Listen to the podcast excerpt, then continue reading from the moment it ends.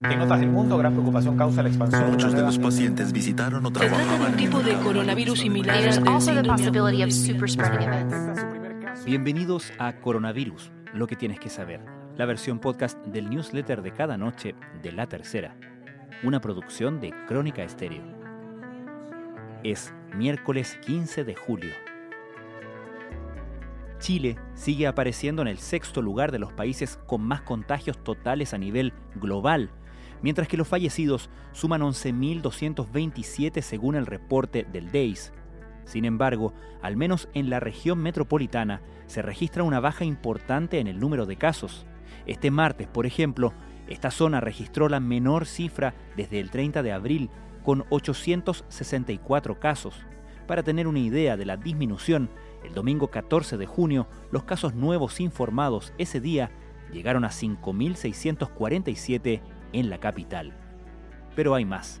Los nuevos contagios en la región metropolitana llevan nueve días bajo los 2.000, mientras que los casos activos bajaron 50% en un mes. Las comunas que lideran la baja en términos de porcentaje son Loarnechea, San José de Maipo, Quilicura, La Pintana, La Cisterna y Cerro Navia. Justo cuando el país experimenta ciertas bajas en los contagios, ya se abrió el debate sobre cuándo y cómo los escolares y universitarios podrían retomar las clases presenciales. A juicio del ministro de Educación, Raúl Figueroa, las clases son irreemplazables y el actual sistema online solo aumenta la brecha educacional en el país, pero el retorno será en la medida en que las condiciones sanitarias lo permitan. Estas son algunas de las informaciones que destacamos en la cobertura de la tercera a la crisis del coronavirus. 25 municipios tienen menos de la mitad de casos que los de mediados de junio y solo cuatro comunas en la región metropolitana han subido, todas sin cuarentena. Los nuevos contagios en la capital llegaron a 864 personas y llevan nueve días bajo los 2.000. Hay riesgos que se deben considerar antes de reprogramar el regreso a clases. Los profesores y apoderados están temerosos, mientras el Ministerio de Educación evalúa una serie de fórmulas.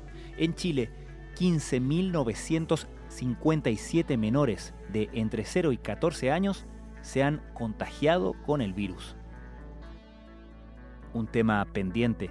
Participar en un estudio clínico es parte de la estrategia de Chile para tener acceso a vacunas contra el nuevo coronavirus, pero mientras otras naciones ya iniciaron sus ensayos, el país aún no lo hace. El ministro Andrés Kub estima que las pruebas podrían partir el próximo mes. La noche del martes se produjeron una serie de hechos de violencia en distintos puntos del país en la antesala de la votación de la Cámara de Diputados respecto del proyecto que busca permitir el retiro de un 10% de los fondos previsionales, que finalmente se aprobó. En este contexto, el ministro de Salud, Enrique París, advirtió las consecuencias sanitarias que podría tener el infringir las normas actualmente vigentes.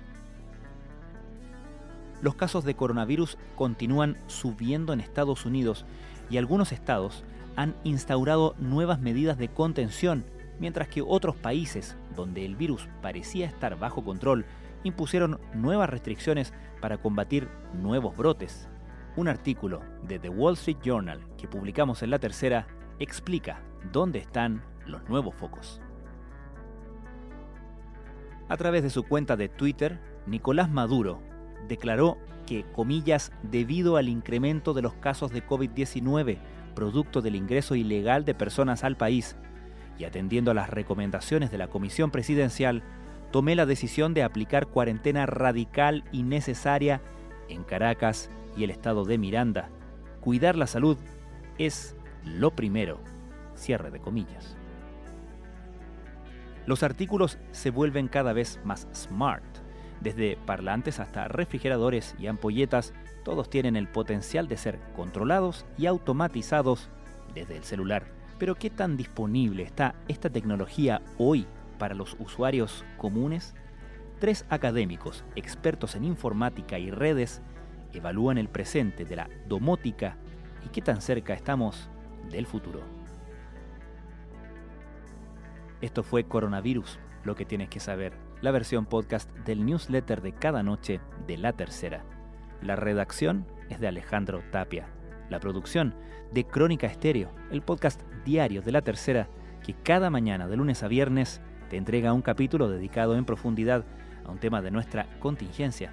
Soy Francisco Aravena. Que tengan muy buenas noches.